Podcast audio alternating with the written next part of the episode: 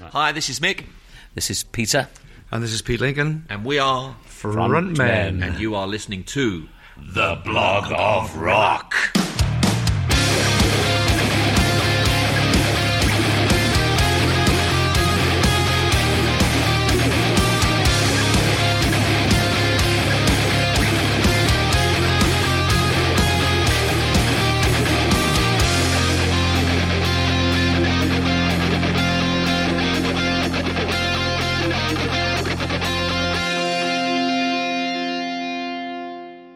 Hallo, willkommen bei The Block of Rock, deinem Hardrock und Heavy Metal Podcast Musikmagazin. Ich bin Uwe Lerch und ich nehme dich backstage mit zu den Rockstars.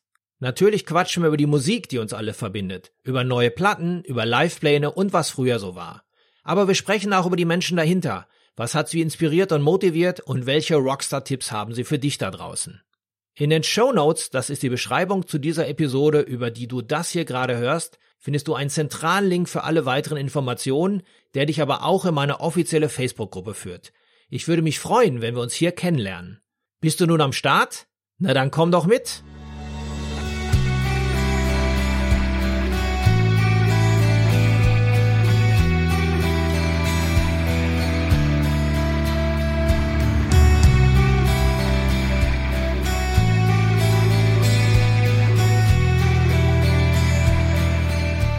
Genau einem Jahr habe ich euch an dieser Stelle das Trio Frontman vorgestellt. Drei Frontmänner beliebter englischer Bands mit musikalischen Wurzeln in den 70ern und 80ern, die sich zu einer gemeinsamen Truppe zusammengefunden haben. Aufgrund ihres sehr harmonielastigen Gesangs und einer überwiegend akustischen Instrumentierung hatte ich sie als britische Antwort auf die Eagles bezeichnet und genau die stellen sie auch bei ihrem zweiten Studioalbum Enjoy the Ride unter Beweis. Mick Wilson, ehemals 10cc, Peter Howarth von den Hollies und Pete Lincoln, ex The Sweet und jetzt bei Smokey, präsentieren hier zwölf nagelneue Eigenkompositionen mit gute Laune Garantie, die noch einmal den goldenen Herbst ein Stück verlängern.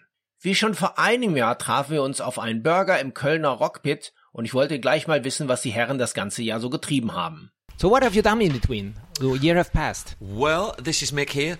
Um, we were supposed to have uh, carried on promoting our 2020 DVD, the up close DVD, but obviously the pandemic hit, uh, which changed everything for everybody. Um, so we were thinking of maybe releasing an album late in 2020.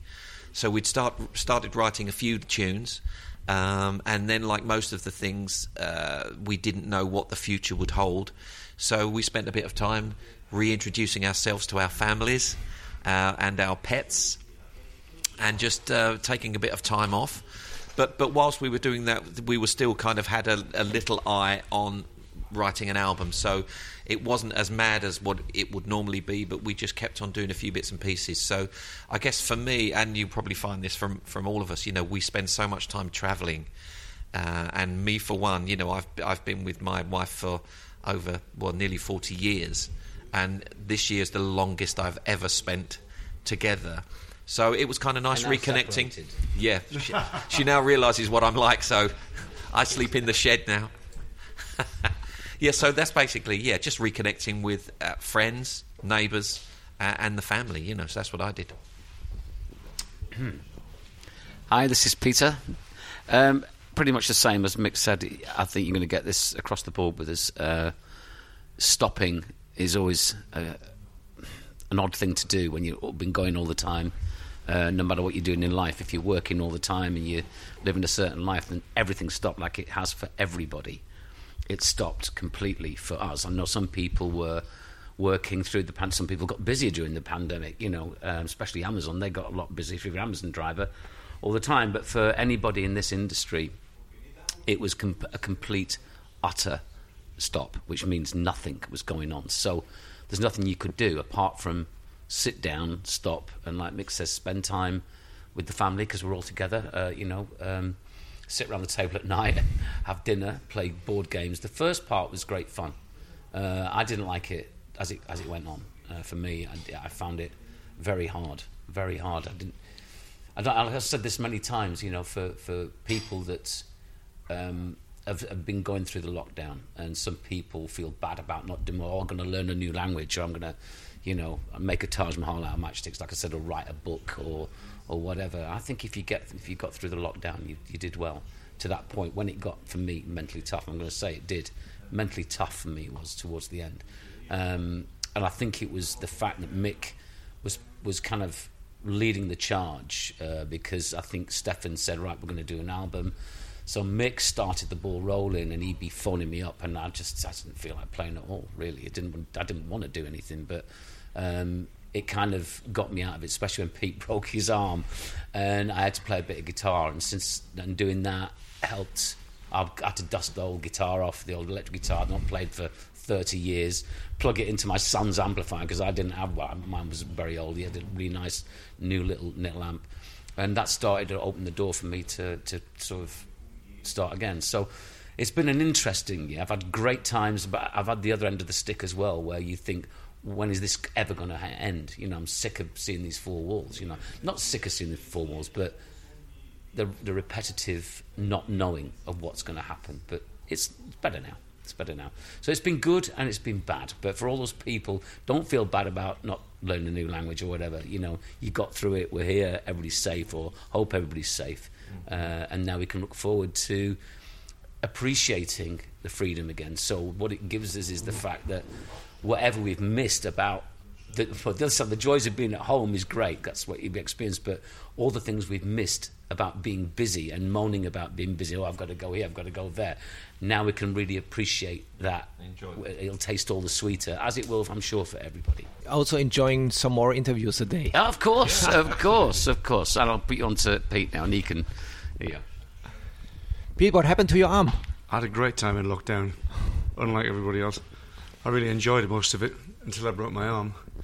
Um, uh, for me, it was uh, the whole rock, lockdown thing was. Uh, I had a lot of time to do things I wanted to do, and uh, I did quite a bit of writing, quite a bit of other things, quite a bit of thinking. Um, and uh, I also discovered online streaming gigging, which I really enjoyed, and I'm still doing that. So that was a, a big bonus for me. And then everything was going well. I stopped drinking, which was another really good thing. And then I went in February. I fell down and broke my arm, which wasn't so good. And then I've had a, a pretty rough time since uh, since then. Because quite a bast- uh, quite a nasty. I nearly said a bastard of a break. No, quite a nasty break. I think you can say. Uh, and um, but yeah, but apart from that, uh, and I enjoyed working on the album, and I think we've. Uh, with mixed guidance and production skills, we've put a great album together. And I'm really proud of it, and uh, and pleased, pleased to. I'm pleased to be out the other side of hopefully of the lockdown thing, but um, and uh, hopefully we can start to put everything else back together again now. Proper shows and proper, you know, proper gigs. We've been, we've been doing some baby gigs uh, the last couple of weeks, which have been interesting. Restricted numbers. Um, so it's nice to see life starting to come out of the out of it, you know, blossom again. It's just impossible to know how far it can get before something stops us again. But we'll see. Think positive, one step in front. You know, one step at a time. Yeah. Your arm is okay again? Can you play Uh, guitar? good. it's yeah, I can play guitar. Um, it's it's not hundred percent uh, movement wise, but it's getting there. I think about I've got about seventy five percent of movement back, and it's still a bit painful sometimes. But What about your other duties with this other band you're in right now? Yeah, well, that hasn't started yet. I was uh, I got a phone call uh, about three months ago from Smokie's management. I've known the guys in Smokey from for years, and uh, did a lot of shows with them when I was with the Sweet. You know, together with the Sweet and Suzi Quatro and all the '70s acts. We've worked together quite a lot. I've known them all for maybe 20, 30 years. Um, so Mike Mike Craft was retiring, and they've asked me to replace him. And I said we've worked out a way because they're not as busy as they used to be. We've worked out a way with the di- of, of combining the diaries of the Frontmen project and Smokie in a way that hopefully won't lead to trouble and clashes in the diary. So um, I'm looking forward to it. I've learned all the songs. Um, mostly, and uh, I've got a couple of more days rehearsal with them in September, and then possibly some gigs in Norway if they happen. Um, so I shall report back to you. Watch this space. So now, but now you're back with a new studio album. Uh, enjoy the ride. And when I take a look at the artwork, you come back with a Volkswagen Beetle with three acoustic guitars. I would have assumed you're coming with a Mini Cooper. No, no. Which is also German now. Yes, that's right. That's absolutely I right. think yeah. that's, I think that's only fair because we we started, We started our ride here, yeah. and, and that's where we we've spent all our time really, and that's where we are riding and Yeah. enjoying our ride. let's talk about the content. I remember the last time we were sitting here, it was the release of this uh, live album and live DVD, which also contained six original songs of yours, and it was mixed with some old favorites from the bands you were in. And we were talking about, you know, the Eagles, obviously, who was who were a band which, of course, influenced you also in a way, doing it this interpretation more acoustically. When I listen now to your own songs. I think it's not only the Eagles; it's also some more West Coast sound. Put it in, a- in a kind of European way. Can I assume this together? You can assume it, and you would be correct. it's just um, when you write songs, and especially when you have nothing specific to write for, you just want to write something that you enjoy. You will automatically, whether you play piano or guitar, you will go to the chord progressions and the shapes that you know and love. Uh, and if you're steeped in that kind of music, which we kind of are really, um, you write music that's pleasant to you. So you will kind of try to not rewrite an Eagles song, but uh, you know, you put your stuff in one end, and when it comes out the other end, it will come out with those influences on there. So uh, yeah, you're right to say that it does have those flavours, um, but also along the way, um, uh, we have other little areas of the music that we like that have other influences. So, so as you say, you know, you put the West Coast in one end, but it also has a little bit of Brit pop influence, especially from my side of things, or maybe like the more guitar Beatles kind of thing. And then when it gets through Peter, it has a few more different harmony things and all of that. So when it comes out the other end, it's a frontmen song with those flavours. I think, I think this is Pete here again. I think um, uh, another important point with the writing is we're always in the back of our minds thinking towards a chorus that can that can work with a three part harmony. You know, so because that's our strength. So I think we're always looking. As a writer, well, I certainly do. When I'm writing a song, I'm, I'm always thinking about, well, yeah, this would be good. This I can hear three parts on this. It would be really, really strong. You know, so that's always there uh, uh, when you're writing for this project. You know, So for me, you are the perfect version of the musical troubadours of the 20th century. yeah, because Okay. also when I take a look at the artwork, Yeah, it really it looks like you you were walking on the street here in Cologne with your acoustic guitar, singing these positive songs. Most of them are posi- has a positive message and a, you know are uh, uh, very lightful songs. Yeah, and um, for me, it's it's like the musical troubadours. I would I would say. Traveling Wilburys 2.0 yeah. with a different kind of harmonies. Well, there's one song on the album called "Angels and Demons," which is I'm sure you're, you've wri- you've yeah Yeah. Well, I was down at the beach. I've got a caravan by the beach where I live, and I, I was down there one day, and I had the, the the initial idea for the song came from me, but uh, but I, I didn't take it any further. And I had this little like the first the first bit, the, the first section of the song, and it's a song of three sections, as you can hear. And when I went to Mick with the idea, he sang that he's it, it went Mick took it to the second section which reminded us both of like an an ELO, ELO an. ELO or Jeff Lynne thing. And we so we thought we sort of laughed and said we should create our own. And because we also have the Roy Orbison connection where Peter played used to play the part of Roy Orbison and we do you we have done you got it historically in the set. So we decided we would uh, create our own travelling Wilbury song basically. So it was very deliberate to have a Roy Orbison section follow the, the ELO section. And um, yeah, and uh, we we played it. Um, we had a listening party in the Culture Fabric in uh, Krefeld a few nights ago, and with, with some diehard fa- some of our diehard fans, and they really reacted very positively to that song. They they really got it, you know, straight away. Sorry, I don't know whether you've got it down there, but the song, even within itself, is is almost a little three part song because it has a part for each individual member of the frontmen. So it's a really, it's a lovely. It's almost like it's the frontmen all in three minutes. What, what was what was nice is that you know because yeah. Pete, Pete obviously started he got the, the bonds of the idea and obviously set the ship rolling but when he went to Mick Mick six, sings something. I remember them both saying we've got this song and we've we've done this bit and then we wanted this Norby bit so I sang sang something like Orby-esque and it's, it's, that's it. Which was a very unusual way to write a song because you you are kind of planning it on a template, but it was it was a natural kind of uh, template. It wasn't Yeah, forced, was it? It you wasn't know, it wasn't contrived. I mean, no. yes, you could say it, it's a little bit. You, you, Yeah. you know, you, There But were, there you've were engineered definite, the song. there were definite moments when, as we were putting it together, we would even within each other going, "Are we sure we really want to do this? Can we get away with this?" But Yeah. but when we played the song to various people, our wives and other stuff like that, it's just it works so well. And again, it's just a wonderful showcase for the frontmen, Yeah. and it works really nice. And and it, and if it reminds you of a Wilburys song, That's great. That's I'll great. take that. That Fun fact: I've received the album on a digital way just a week ago by your promotion agency, and I I had no chance to listen to it on my phone, so I put it in my iTunes library. And for whatever reason, I think it's it's uh, by by letters. Angel and Demons was the first track, so Oh, I have see. I see now now I have the promotional copy of your album. Yeah. I see, of course, it's a different uh, order. different Yeah. order. Yeah. Ah, so see. I listened to it with Angels and Demons as first track, Okay. and then I had Enjoy the Ride with the two parts. Yeah. Oh, right. So See. this was uh, for me my listening experience. But initially, when I heard this track, I was thinking about the Wilburys. Yeah, yeah, Yeah, That's yeah. cool. And then was Enjoy the Ride with the Yeah. introduction, which Yeah. sounded, of course, like Seven Bridges Road Yeah. by the Eagles. but which is, was somehow also a kind of inspiration, I think, Yeah, for yeah. you, this vocal harmonies. Yeah, yeah.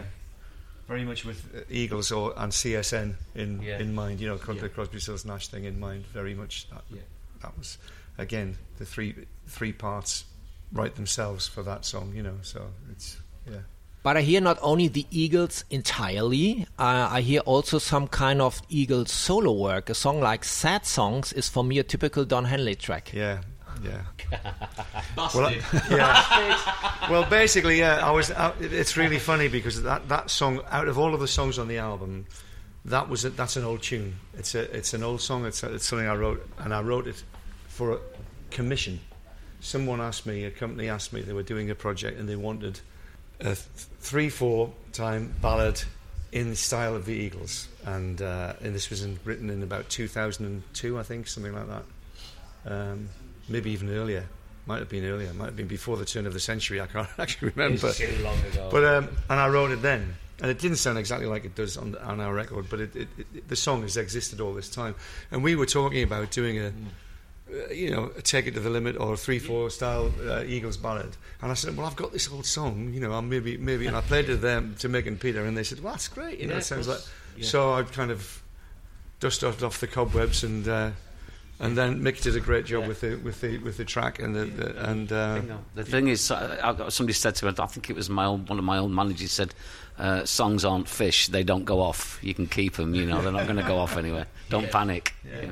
That's the thing, yeah. The, the the sort of world that we live in, even with when they come to the people come to the concerts, it's like listening to Radio Two. You know, it's not cutting edge stuff. It's listening to Nothing too scary. yeah, it's like listening to the soundtrack of your life, you know. And and if this album contains new songs, but it makes you think immediately of songs from the soundtrack of your life, then we've done a great job because without that's them being plagiarized, without them being stolen. yeah. yeah. and of course, and of course, when you get to when you get to near the end, and you have to say, right, well, we have a rock song, we have a country song, we have this, we need a three-four ballad like that. Then there's only one place you can go, you know. And then because we have it, uh, we want to make it like the frontmen. So when we do three-part harmonies of a three-four ballad with a piano and a pedal steel, that's it. You can't go anywhere else, and so people are going to compare it with with that. But but that's a lovely thing, you know.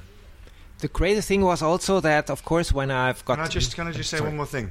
If you can get it to Don Henley, I'll be very grateful. all right. Next time I'm gonna meet him, please I will do. let him know. Yeah, that's Please right. do. That's right. Um, when I've got the promotional copy of the album and the obvious info sheet, of course, it was not only talking about the 13 tracks which are on the CD, but there is Mm. also three bonus tracks which were related to the other bands you've been in Yes. Before.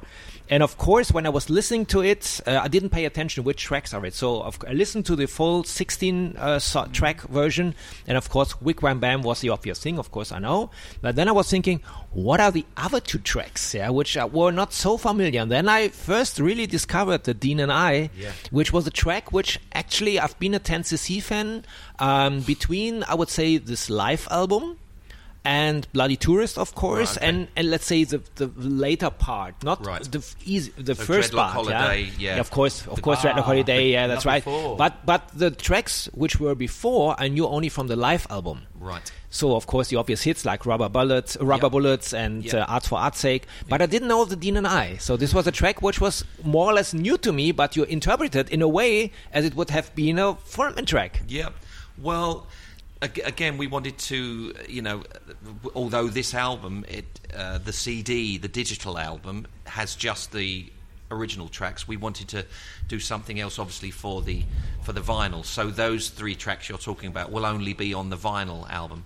So yeah, so we, we've we've done another track each of the bands, and so we could have we could choose whichever we want, and um, it was a good time to choose something a little different. Um, I've always that's if anybody says to me, "What's your favourite 10cc song?" That's my favourite 10cc song. I kind of, although uh, Graham and Eric wrote the kind of the love songs, they wrote "I'm Not in Love," "Things We Do for Love."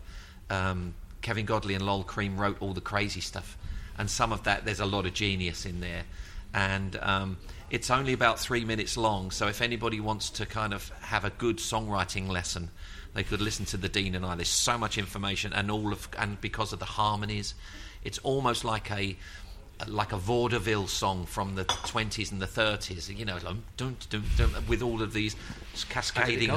Rumpty tumpty, uh, cas- cascading harmonies. It's just a beautiful piece of production and a beautiful piece of music. And I've always wanted to do it.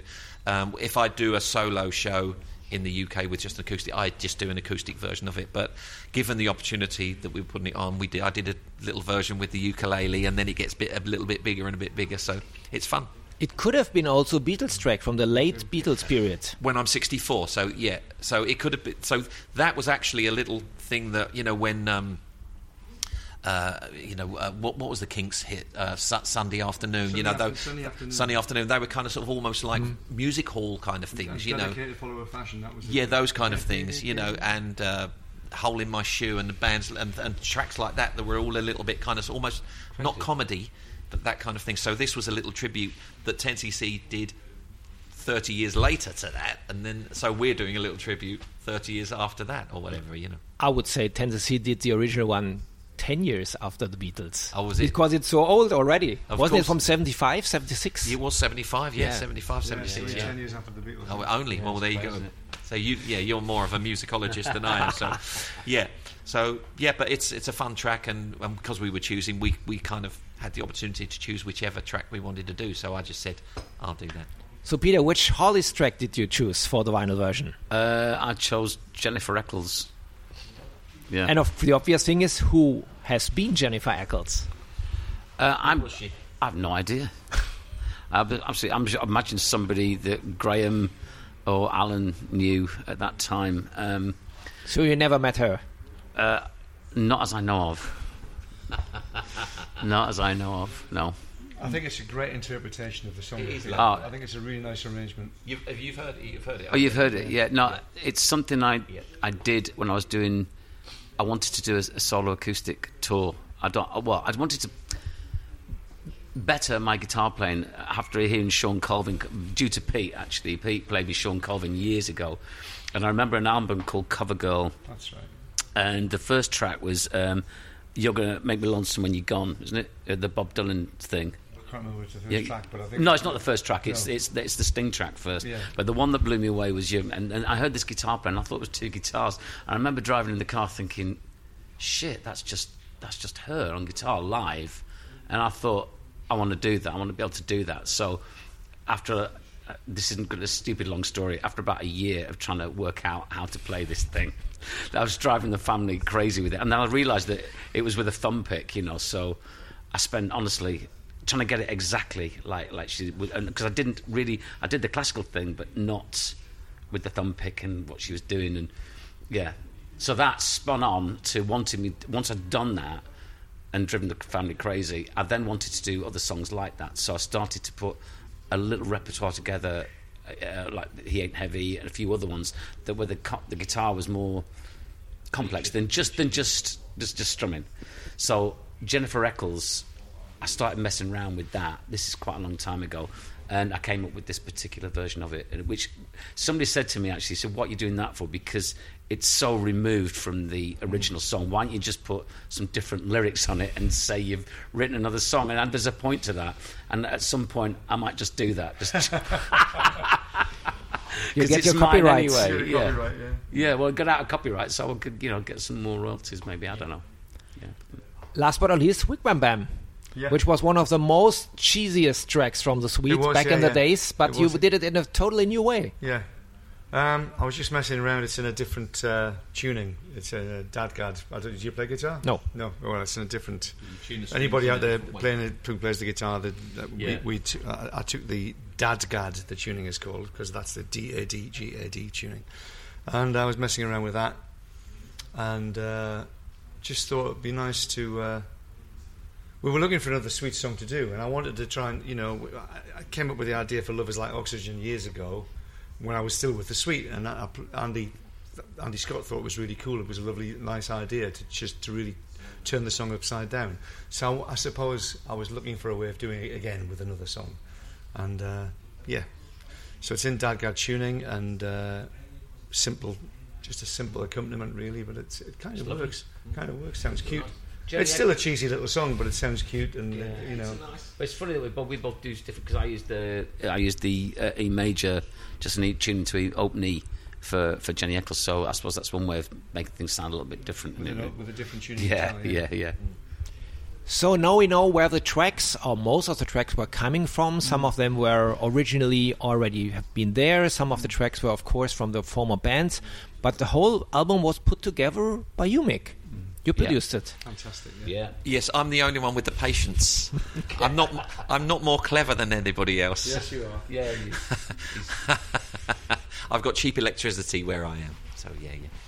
Yeah, it kind of. I've always been, as a kid, I've always been interested in the technology side of things, uh, and it literally, it- all joking aside, it, it has. To, you have to have a certain brain to persevere with something to you get into the details of the timing and the tuning and the sounds of things, and I, I kind of enjoy it.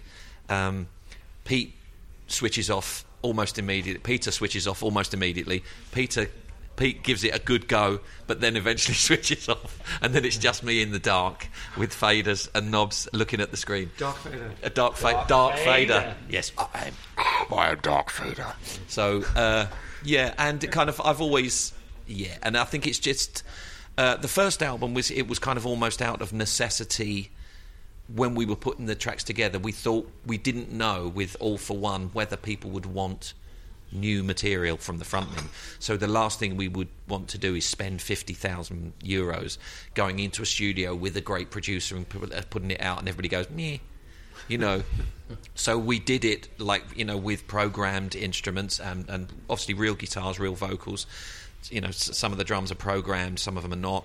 Uh, so we kind of did it in an efficient way. The first album, uh, and then we realised that people actually did like it. Um, and because of our our music isn't necessarily bombastic. It's not, you know, Foo Fighters where it needs to Phil be. Spector. Or Phil Spector. Uh, although you can achieve good results inside a computer now, we've realised that actually the music that we produce it's fairly organic. We're not talking loads of different synthesizers or whatever it is. It's it's just guitars, pianos, keyboards, bass guitar, drums. Um, we could do it all in the box, you know, and everybody seemed to be happy with the, the, the stuff the last time. So we said, let's just do it again. Uh, and because of the pandemic, uh, we couldn't be together anyway, you know. So we just we did it. So I just said I was I felt like almost not necessarily in charge, but the curator uh, of, the, of of all of the stuff. So the guys would send me things, and so it was my job to put them all together and make it sound nice, really. But I did have the final say on a few things. That's good. And to sum it up, this is what I would say to my listeners. To me, quote me on this. For me, is it's this is the best Eagles esque album after the long run. Well, thank you very much. I'm That's very, I'm blown. I'm blown. Uh, yes, somebody asked me. crying a minute. I, I have gone a bit funny. Thank you. Thank you very much. Because that's for me. Well, wow. That for me is a benchmark that I would want things to sound like, you know. And so, thank you very much. I appreciate that. Thank you. I'll have a beer after. And I, I, I would like to second that. I'd second that because I've, I've been saying for uh, to anybody that will listen, I've told them what a fantastic. If anybody out there is looking to do an album, they could do a lot worse than have Mick produce it. You know, he's very good. And uh, one of the did we? I don't know if we talked about this because the coffee's kicked in, and I'm not sure who I am anymore. But um, um, VST Connect is a is a software from Steinberg, the, from the who make Cubase, the, the German company, and it's a new it's a new level of interactional s- studio software. So I can be in my studio, 300 miles away from Mick's place. I can see him like a FaceTime call. I can we can talk in real time. I have a little interface that, that, that belongs in the software, which has the track, it has reverb, it has blah blah blah. My uh, interface, he can he can see my studio interface on his system, so I can I can play electric guitar or come on mic up an acoustic guitar or sing a vocal, and it goes a low res audio file. a l- a- uh, you know, you, know, you understand what I'm talking about, like an MP3 level of audio file is goes into place on his machine while we record in real time. And when the when the when the session's finished, Mick can press a button, and all the low res files are replaced with the high res files, which have been stored on the cloud. And that, to me, That is sounds like witch- terrific. it sounds Yeah. witch- witchcraft, It's complete voodoo. voodoo, Yeah. yeah. So I just wanted to tell you that that's how we did some of Yeah. some of the recordings. So it was interactive, but it was interactive from a distance. It's almost like From you know we've spent time in, in studios where you you have a control room and then the live room is kind of round the corner or something. you So haven't got the so, sometimes you have a monitor. you know CCTV. So it's it's just like, like that. that. And the only thi- the only difference is that from my end, when I press play, it's about half a second or one second before the, everything starts. And what's happening in that half a second is I press play, it's going to him and then coming back to me. So everybody's in sync. You know. Sounds sounds really magical. This Yes, is yes. So I'd like to say to the good people of Steinberg Technologies, Charlie Steinberg, thank you very much, and uh, we'll accept all endorsements. and happy to say that we record exclusively with Cubase. So when will you go back on the road? Of course, you have some shows scheduled for the autumn, and you will be in Germany almost uh, through the first half for the next year, also with some more shows. So next time we can do the interview already in German, as we could have done today anyway. But I didn't want to stress you. Um, but I, I assume the next time we're gonna meet us live, you play some, you inter- integrate more some of your own material, even more than it was been before, or? Yeah, the That's- uh, yeah, that's the, happening now, isn't yeah, that's really? happening. Yeah, we've, we've we've already put uh, a couple of tunes, which is walking down that line, which people have already heard. Uh, Sentimental Fool, which we featured on the uh, up close DVD, which was written before the album officially started. So there's those two. Uh, yeah, and um, gradually we will start to introduce those kind of material. But as we've said before to other people, our problem with the frontmen is what not to play, because we will always upset somebody by not playing one of the hits. So maybe this we might end up like Bruce Springsteen and do three hours. I don't know. Maybe. I mean, if we if, if we ta- if we take the Dean and I, or Jennifer Eccles, or Wigwam Bam, and put one of those in, then we have to leave correspondingly. If the, if the show is going to be the same kind of length, we have to leave out a 10cc or a Hollies or a Sweet Tune to, to, to, to make room for I, it. yeah, I, I, I, I, I think eventually what will happen is that there's certain songs that there's like well there's air that I breathe maybe he ain't heavy Fox on the Run I'm not in love. The really say two or songs from the big bands and hopefully the rest will be stuff that people want to hear because hopefully there'll be a big hit on the radio with one of the frontmen songs and then you can put that as an, a main anchor and then put some of the more or people listen to the album. What's happening now is that people from all for from the all for one album are getting to know uh, open up and fall for you. You know because we play those uh, those live uh, and it, they've become a kind of uh, we don't want to take those out of the set because they sound nice you know. They sound comf- as comfortable if not more so than the stuff that we've done versions of you know. So I think there's been again it's a natural progression like the, this album is a natural progression to go this way. Who knows what the next natural progression will be? We, we, we might focus on a sound that we might I, th- I think for me, just talking off the top of my head, what would be lovely, I don't know the logistics of this, but if you had the finance to be able to spend time, because we've all talked about this about music losing its mojo in the sense that you have three people on stage or you have four people in a band and you rehearse a, a song yeah. and you play together and you get something. It's like the old bands like, like the Hollies used to do. You rehearse something, you rehearse the song, you go in and you capture something. I mean, then you can go and put little bits on top. But you want to, for me, that'd be that'd be a fun. But that's one avenue you could go down, or we could we could concentrate on one particular style, either rock style or like the CSN style. I like that idea, the the enjoy the ride thing. As I said, I'd to do an album of that, or you go the whole rock thing or full pop thing. You know, who who knows? I think it has to be whatever feels right mm-hmm. at that time.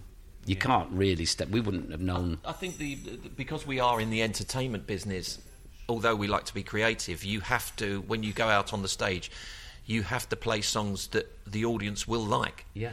And so if if we are told by them that actually Nah. we don't really like the frontman songs, we want you to do that, then we have to do that. Yeah.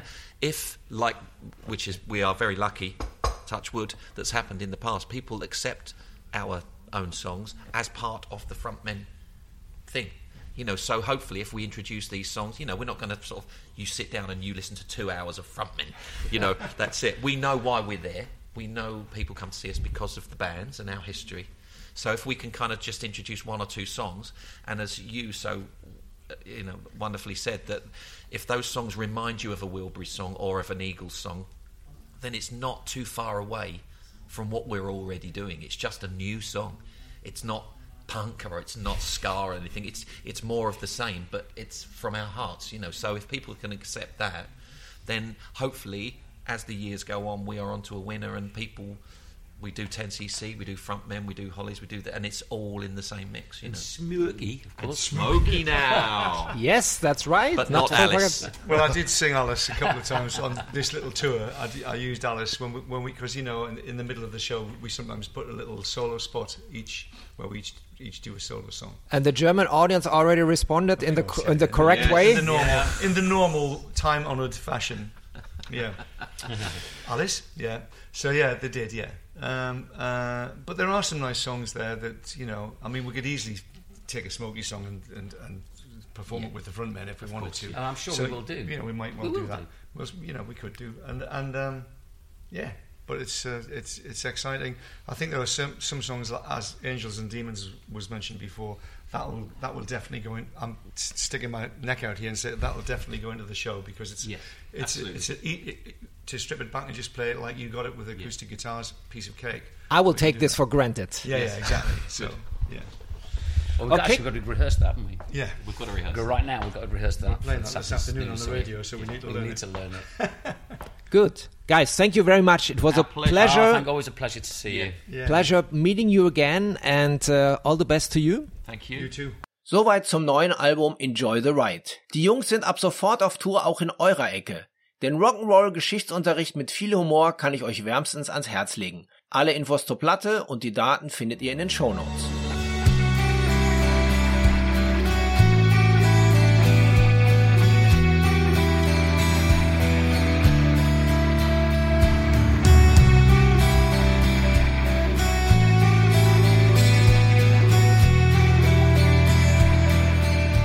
Wenn dir diese Episode gefallen hat, folge mir doch gerne beim Podcast-Dealer deines Vertrauens, damit du auch die nächste Folge nicht verpasst. Du bekommst die ganze Staffel als kostenloses Abo unter anderem bei Spotify, Apple Podcast, Amazon Music, Deezer, Soundcloud, YouTube, dem Podcast-Portal von Google oder natürlich über meine Homepage theblogofrock.com. Höre dir dort auch die bereits veröffentlichten Stories an, denn jede Woche gibt es hier neues Futter. Und vor allem, erzähle es deinen Freunden und teile die frohe Kunde auf Social Media. Alles klar? Dann hören wir uns ja wieder beim nächsten Mal. Bis dahin, keep on rockin'.